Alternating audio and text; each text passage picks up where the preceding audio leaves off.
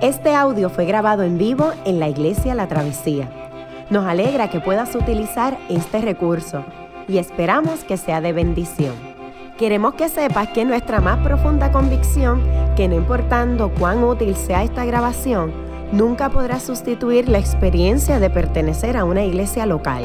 Sería un placer tenerte junto a nosotros en la travesía, pero de no poder ser así, nos gustaría ayudarte a encontrar una congregación donde puedas pertenecer y servir. Una vez más, nos alegra que puedas utilizar este recurso.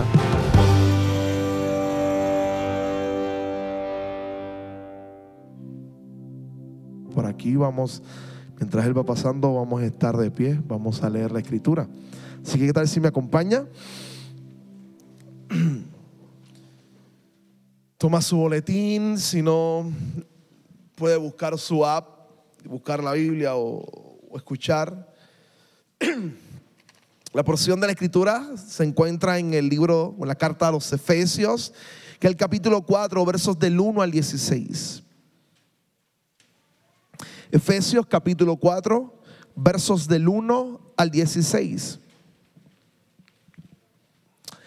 Leemos la palabra del Señor en el nombre del Padre, del Hijo y del Espíritu Santo.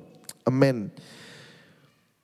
Por eso yo, que estoy preso por la causa del Señor, les ruego que vivan de una manera digna del llamamiento que han recibido, siempre humildes y amables, pacientes, tolerantes unos con otros en amor Esfuércense por mantener la unidad del Espíritu mediante el vínculo de la paz.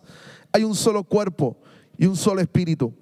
Así como también fueron llamados a una sola esperanza, un solo Señor, una sola fe, un solo bautismo, un solo Dios y Padre de todos que está sobre todos y por medio de todos y en todos.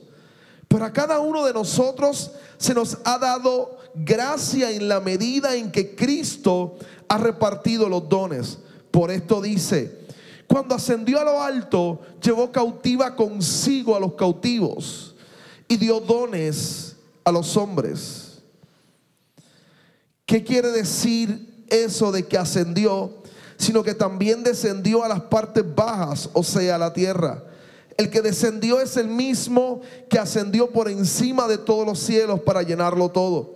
Él mismo constituyó a unos apóstoles, a otros profetas, a otros evangelistas y a otros pastores y maestros, a fin de capacitar al pueblo de Dios para la obra del servicio, para edificar el cuerpo de Cristo. De este modo, todos llegaremos a la unidad de la fe y del conocimiento del Hijo de Dios, a una humanidad perfecta que se conforme a la plena estatura de Cristo Así ya no seremos niños, zarandeados por las olas y llevados de aquí para allá por todo viento de enseñanza y por la astucia y los artificios de quienes emplean artimañas engañosas. Más bien, al vivir la verdad con amor, creceremos hasta ser en todo como aquel que es la cabeza, es decir, Cristo. Por su acción, todo el cuerpo crece y se edifique en amor, sostenido y ajustado por todos los ligamentos, según la actividad propia de cada miembro. Chamil.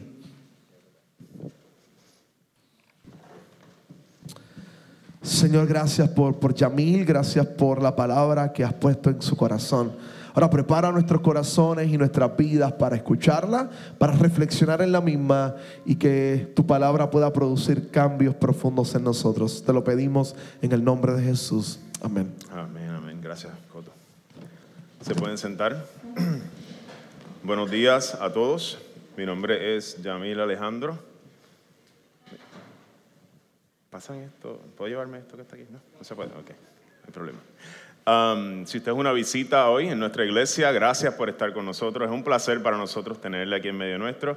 And thank you to the group that is uh, volunteering, uh, all the groups that are volunteering in Puerto Rico this week. We appreciate you guys uh, being here. Even if you don't understand, it's a, it's a joy to us to have you here. Es un gozo para nosotros tenerle en medio nuestro a los grupos que nos visitan para trabajar en, con los proyectos que está trabajando la Travesía y Trinity Church sin más preámbulos, vamos a la palabra. Estamos estudiando el libro de Efesios. Esta serie la hemos llamado Gracia y Gratitud. No aparece aquí, pero aparece en sus boletines si usted lo mira. Y te dice, ¿por qué se llama Gracia y Gratitud? ¿De qué tiene que, qué tiene que ver eso con la serie de Efesios? Nadie, nadie hasta ahora me ha dicho eh, eh, por qué esas dos palabras. hemos, y hoy es el día. Hoy es el día que el Señor tenía señalado para todos ustedes descubrir ese misterio. Estoy es una broma. No, mi esposa me dijo que no dijera bromas porque no me salen bien, así que no.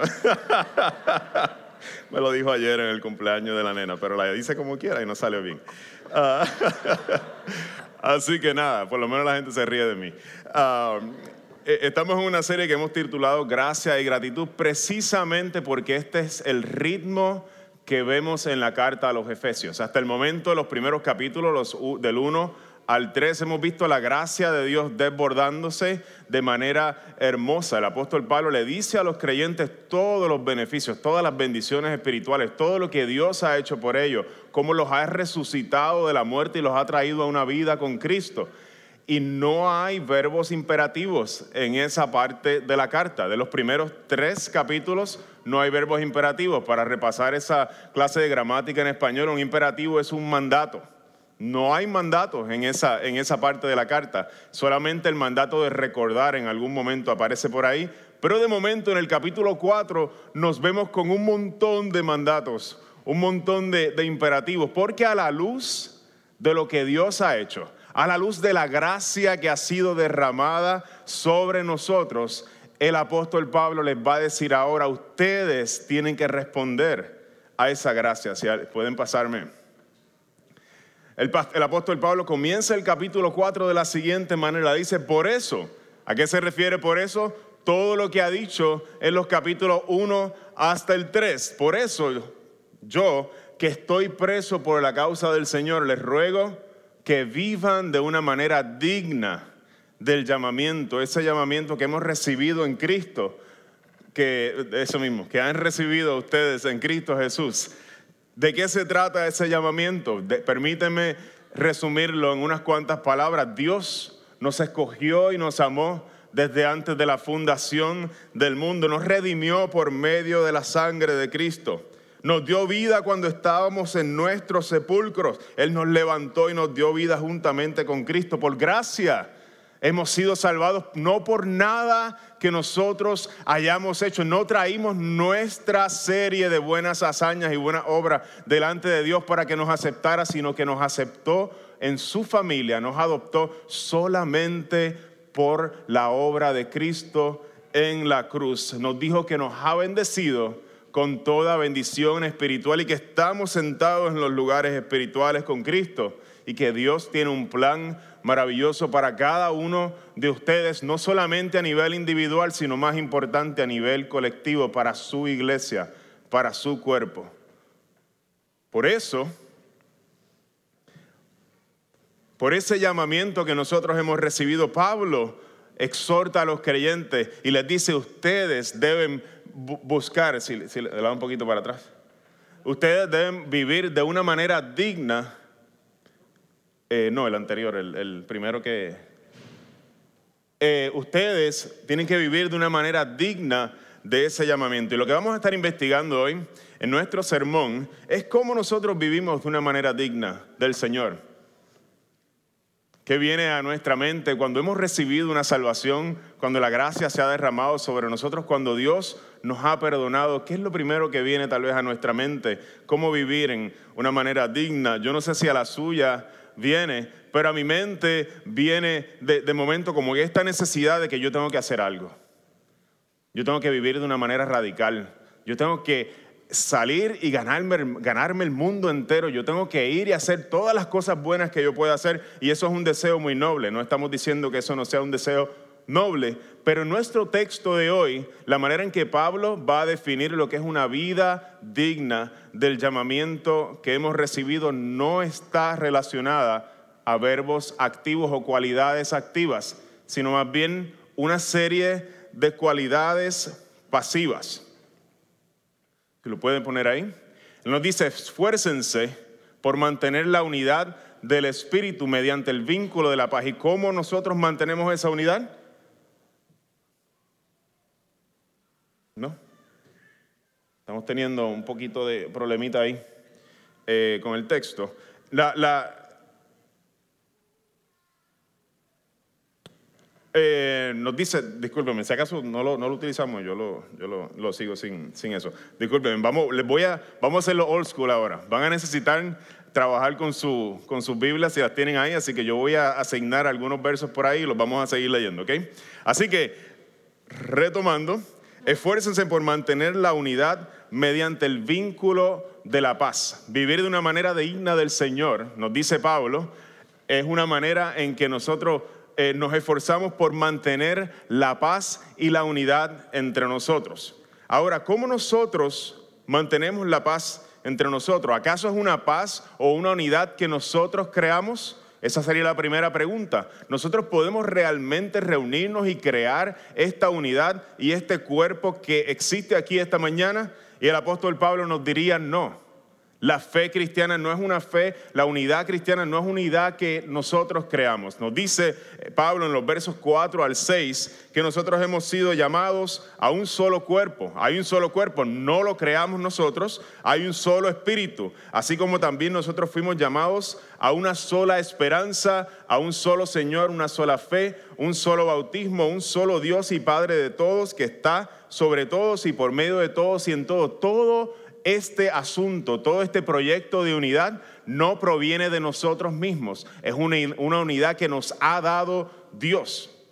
De alguna forma el apóstol nos está llamando a vivir conforme a esa unidad. Tal vez una manera en que nosotros podemos ilustrarlo es, es con, la, con la realidad del matrimonio, la realidad de dos personas que vienen y un día de manera formal declaran su amor el uno hacia el otro y desde ese momento están unidos delante de Dios y delante de la sociedad, delante de los hombres.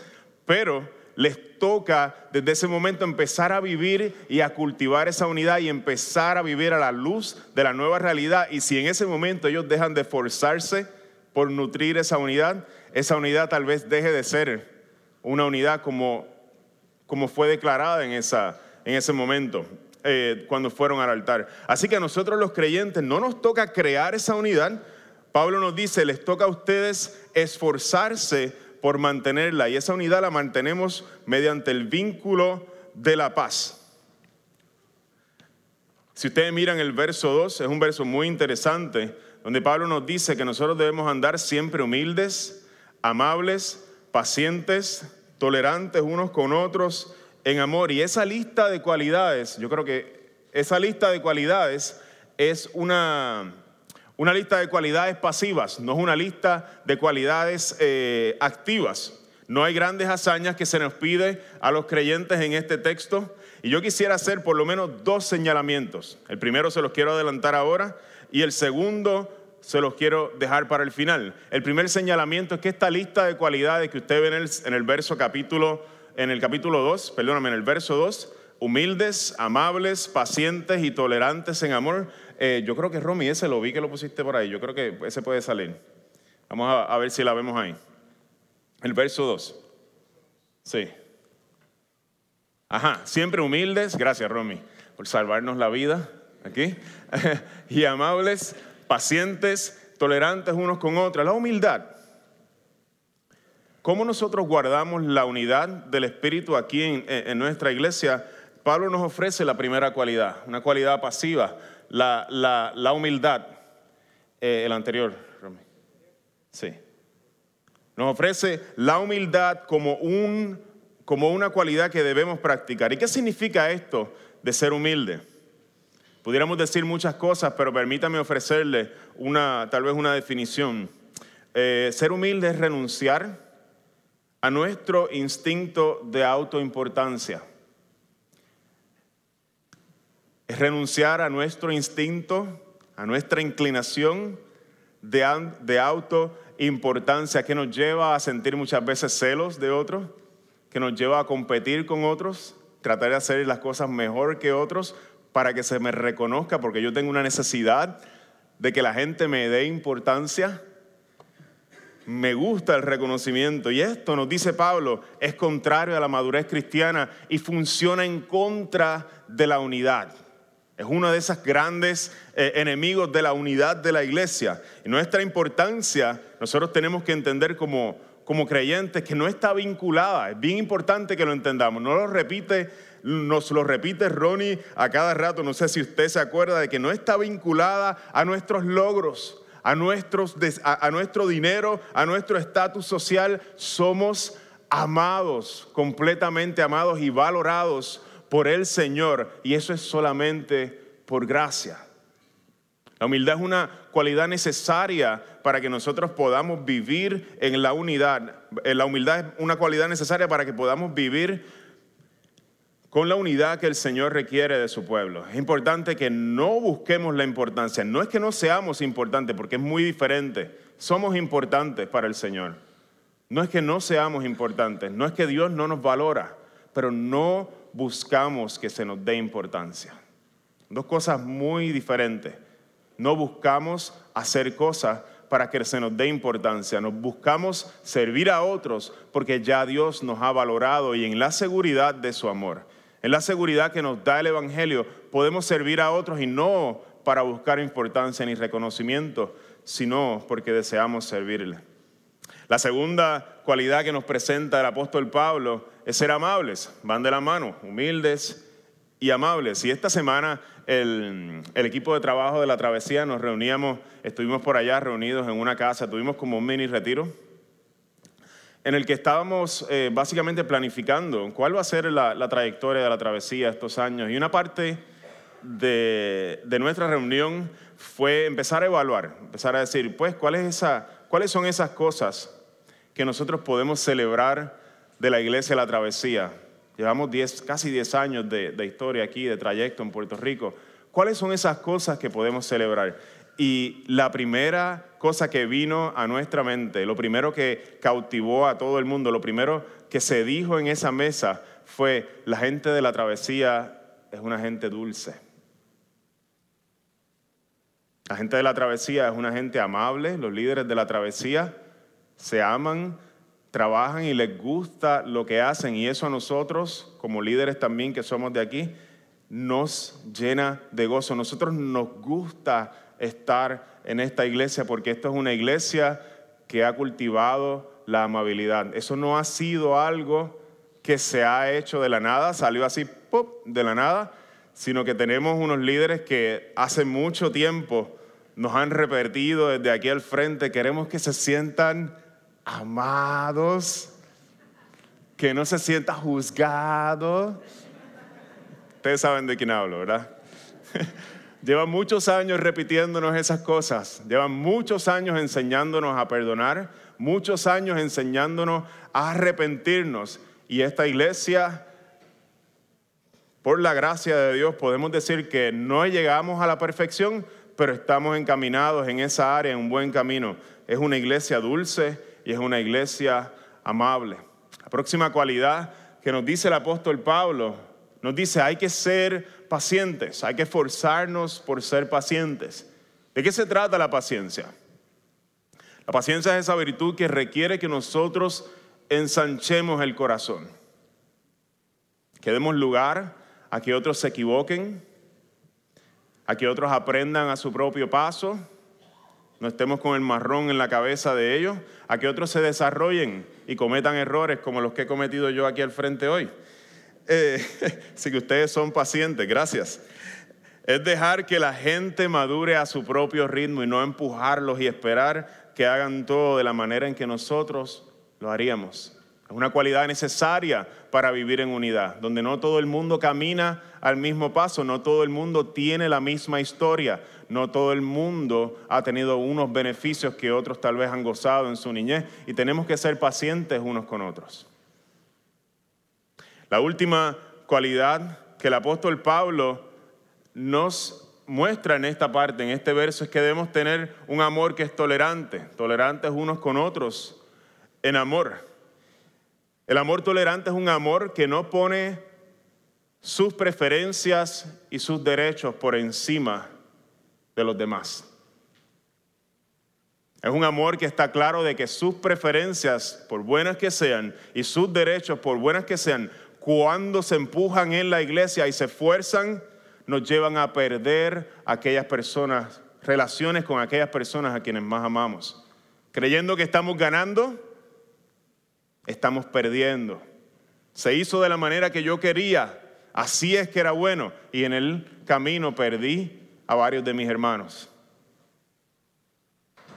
El Señor quiere que crezcamos en un amor que es tolerante, un amor que es maduro, un amor que busca valorar las relaciones y la unidad del cuerpo por encima de los derechos, que es un discurso que se nos enseña desde pequeño a defender nuestros derechos. El Señor nos dice en la iglesia, en la iglesia hay que aprender a cederlos.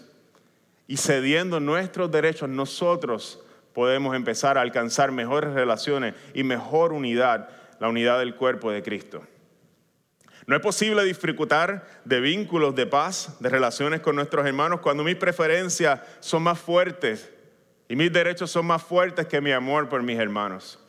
Y todas estas cualidades, el amor, eh, perdóname, la humildad, la amabilidad, la paciencia y el amor tolerante son imprescindibles dentro de la comunidad cristiana, son imprescindibles dentro de la travesía. Nuestra iglesia se derrumba si nosotros dejamos de buscar estas virtudes, si dejamos de vivir de una manera digna del Señor. Pero la buena noticia, y esto es lo segundo que quería señalar, no es solamente que nosotros tenemos que esforzarnos por estas cosas porque no son innatas en nosotros, sino que se ha prometido a los creyentes un poder para cambiar. ¿Eres tú una persona impaciente? ¿Eres tú una persona intolerante que no sabe funcionar de una manera que no es a tu manera? ¿Eres tú una persona áspera, que no le gusta ser amable? ¿Eres tú una persona que te sientes por encima de los demás? Bienvenido, bienvenido, aquí todos somos así. Pero tenemos el poder de Dios obrando en nuestras vidas, el poder que resucitó a Cristo de los muertos para hacernos unas personas renovadas que renuncian y aprenden a deleitarse aún en renunciar a sus derechos. ¿Qué discurso afuera nos enseña eso? Que ganamos vida al aprender a renunciar y a poner a otros por encima de nosotros. Eso es el Evangelio de Cristo. El Señor nos ha llamado, para resumir, nos ha llamado a ser y a entendernos a nosotros mismos como un cuerpo y debemos mantener el vínculo de la paz entre nosotros porque fuimos llamados y todo aquello, todas aquellas bendiciones que son más grandes en el cristianismo, las tenemos en conjunto, no las tienes tú solito.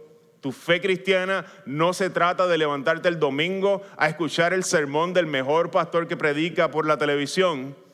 No se trata la fe cristiana de ir y alimentarme espiritualmente de alguna forma por los medios. La fe cristiana es una fe en comunidad. No se vive cristianamente sin una familia. No existe tal cosa en la Biblia. Todas las cartas de Pablo, todas son dirigidas a iglesias o a pastores que dirigen a una iglesia. No existe fe cristiana si la gente no está buscando mantener la unidad del cuerpo. Somos parte de un cuerpo y no individuos que nos relacionamos con Dios de manera meramente individual. El texto hasta este momento nos ha dicho que todo lo que recibimos lo recibimos de parte de Dios en común. ¿Pero acaso quiere decir esto que no hay algo particular en cada uno de nosotros que disfruta, una bendición particular que disfruta cada uno de nosotros del Espíritu Santo? Y Pablo nos diría, no. Y el verso 7 nos va a llevar a considerar algo más. Miren lo que dice Pablo. Pero a cada uno, refiriéndose a cada uno de ustedes, a cada uno de los individuos, cada uno de nosotros se nos ha dado gracia en la medida en que Cristo ha repartido los dones. La palabra, el verso comienza con un pero, casi que anticipando. No, no, no, no todo se trata, no todo se trata de que todos vamos a disfrutar de lo mismo, todo en conjunto, una unidad donde todo es igual. No, no, no. De eso no se trata la unidad. En la unidad hay diferencia. En la unidad hay diversidad. Todos somos distintos y a cada uno de nosotros se nos ha dado una gracia especial. Me encanta una metáfora que, que utiliza un, académico, su nombre es Scott McKnight. Él dice que la iglesia es una ensalada.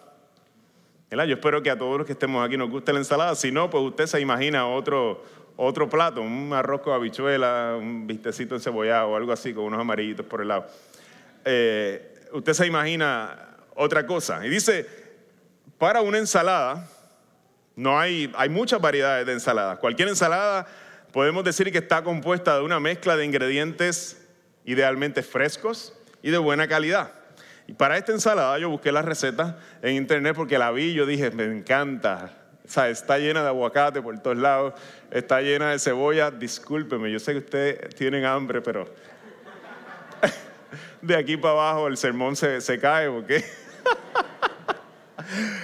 Y para esta ensalada, para usted, si usted la quiere hacer, tengo la receta conmigo, puedo hacérsela llegar más adelante. Usted pica y troza una, una, buena lechuguita. Aquí dicen una cabeza de lechuga. Yo prefiero la lechuga más verdecita del país o alguna otra lechuga que tenga mucho verde. La lava, la corta en trozos de buen tamaño.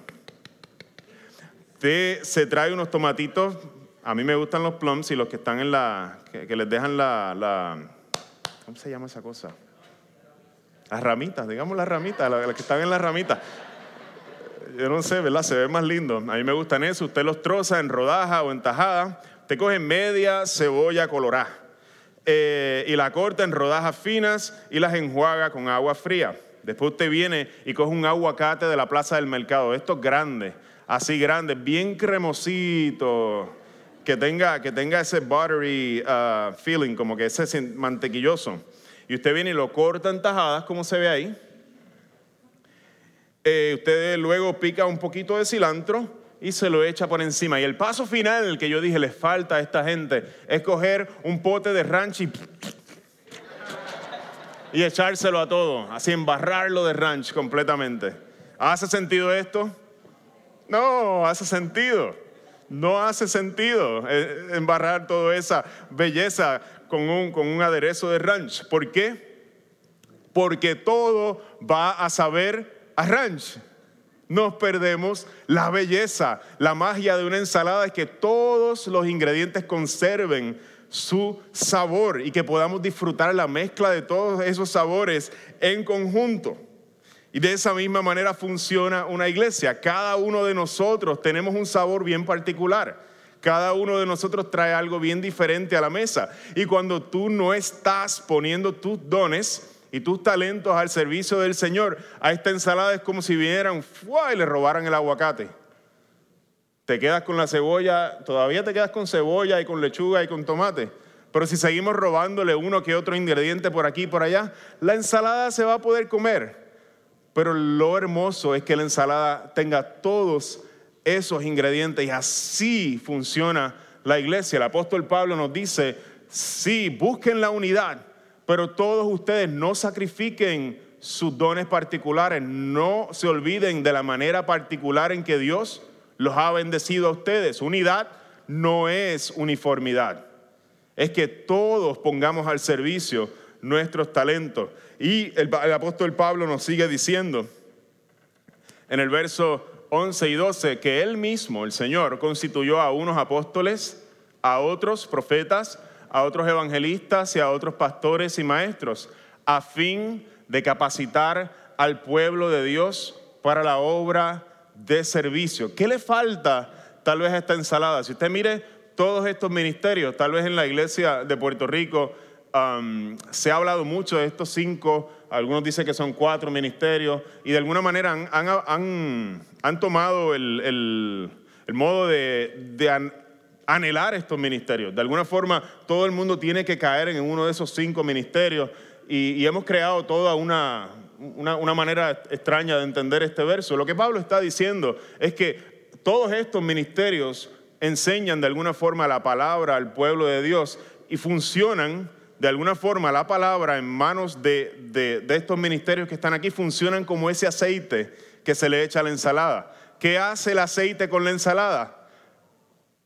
Es un ingrediente que no pareciera estar presente, pero su función es que cada parte de esa ensalada, cada ingrediente sepa más todavía, realza su sabor. Usted le echa un poquito de aceite, un poquito de sal y la ensalada se pone aún mejor. Ese es el ministerio que tienen aquellos que enseñan la palabra, animar a los hermanos para que usen lo que Dios les ha dado, para que lo vean como una gracia de Dios. Dios te ha dado algo a ti y mi trabajo es decirte, ponlo al servicio del Señor. Te necesitamos.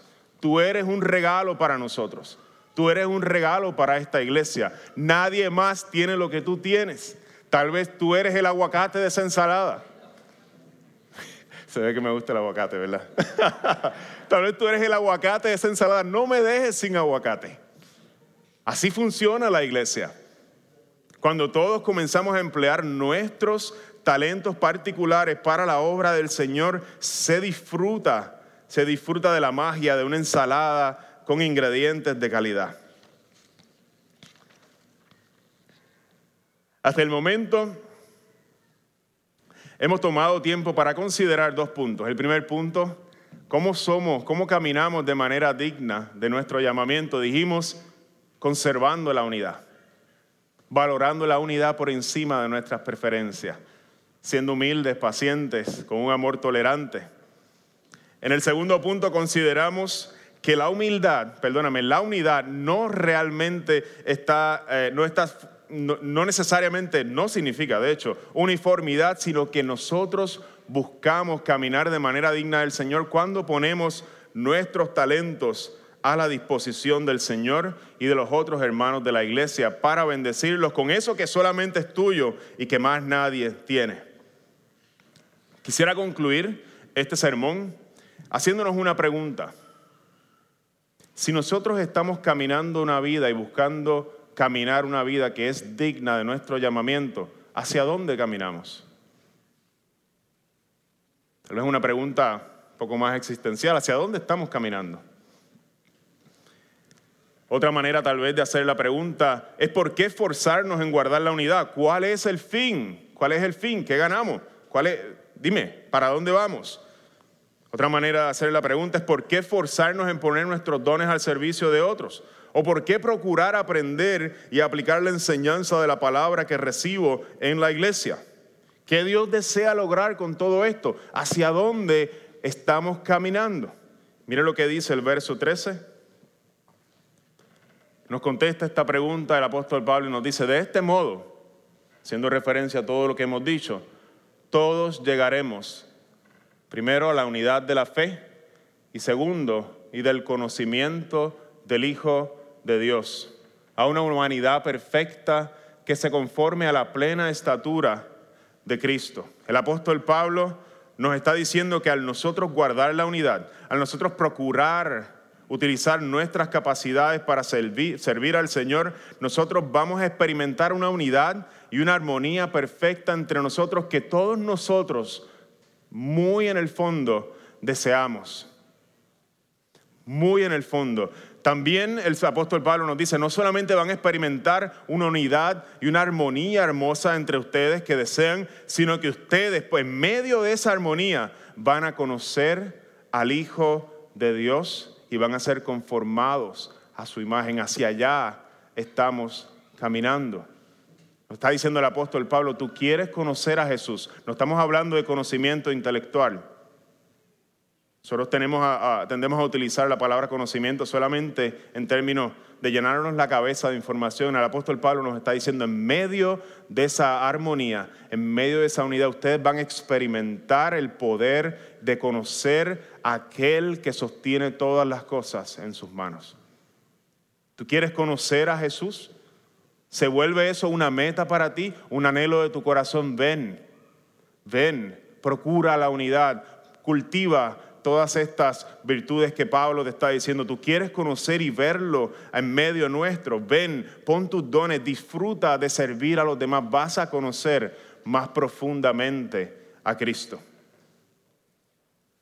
Estas son precisamente las dos cosas, la unidad y el conocimiento del Hijo de Dios. La unidad en el ámbito, en, la dimensión, digamos, eh, horizontal, nosotros fuimos quebrantados en el principio. Adán y Eva cayeron y en el momento en que Adán y Eva cayeron no fueron creados ellos para vivir en rebelión unos con otros. Y lo que está haciendo el Señor es que está sanando y nos está ayudando a vivir los unos con los otros, que es tan difícil para los seres humanos no vivir peleándose los unos con los otros. está sanando esa dimensión de nuestra persona, la dimensión horizontal. También el Señor quiere sanar la dimensión vertical, que conozcamos al Dios para el cual fuimos creados. Y eso ocurre aquí en la iglesia. El Señor quiere sanar y restaurar estas dos relaciones que son fundamentales para nosotros, para que disfrutemos una plena comunión con Él, y no solamente con Él, sino con los demás que nos rodean. ¿Te atreves a poner tu vida en las manos del Señor? ¿Te atreves a esforzarte hoy por guardar la unidad, aquella unidad que ya Dios nos regaló por medio de su Espíritu, a poner tus habilidades al servicio de la iglesia? Dios quiere formar a Cristo en ti. Quisiera culminar con el verso número 15. Apóstol Pablo nos recuerda que al vivir la verdad con amor, nosotros, al vivir de esta manera, vamos a crecer hasta ser en todo como aquel que es la cabeza, es decir, Cristo. Ese es nuestro objetivo, es crecer, es conocer y es ser formado por Dios, que Cristo sea formado en nosotros. Les invito a orar en esta mañana. Señor Jesús, gracias por la iglesia. Gracias porque, Señor, tú interrumpes todas nuestras agendas de quedarnos viviendo como individuos separados, que no nos gusta compartir con los demás. Nos pones en un lugar donde nos vemos forzados, Señor, a crecer en paciencia, amor, humildad y amabilidad. Ayúdanos, Señor, y danos la, danos la humildad, Señor, para reconocer aquellos talentos en otras personas, Señor, y ver a cada uno de mis hermanos como un regalo para mí y entender de que mis talentos son un regalo para otros. Que yo no puedo robarle, Señor, aquello que tú me has dado a mí para el servicio de la iglesia, no me lo puedo quedar.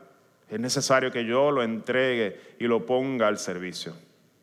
Ayúdanos, Señor, a, que cuando salgamos de aquí no se nos olvide, Señor, que tú nos has llamado a poner nuestras manos en el arado y que la vida cristiana, una vida en la que caminamos dignos del llamamiento que hemos recibido de ti, es una vida en unidad y es una vida en servicio con aquello que tú nos has puesto en la mano. Gracias por el Evangelio, porque no hacemos esto para buscar importancia. No hacemos esto para ganarnos, no hacemos esto para ganarnos tu favor, Señor. Lo hacemos precisamente porque somos completamente amados en ti. En nombre de Cristo oramos estas cosas. Amén. Qué bueno que pudiste escuchar esta grabación. ¿Qué tal si la compartes con otros? Recuerda que hay muchos más recursos en nuestra página latravesía.org, donde también puedes realizar un donativo. Dios te bendiga.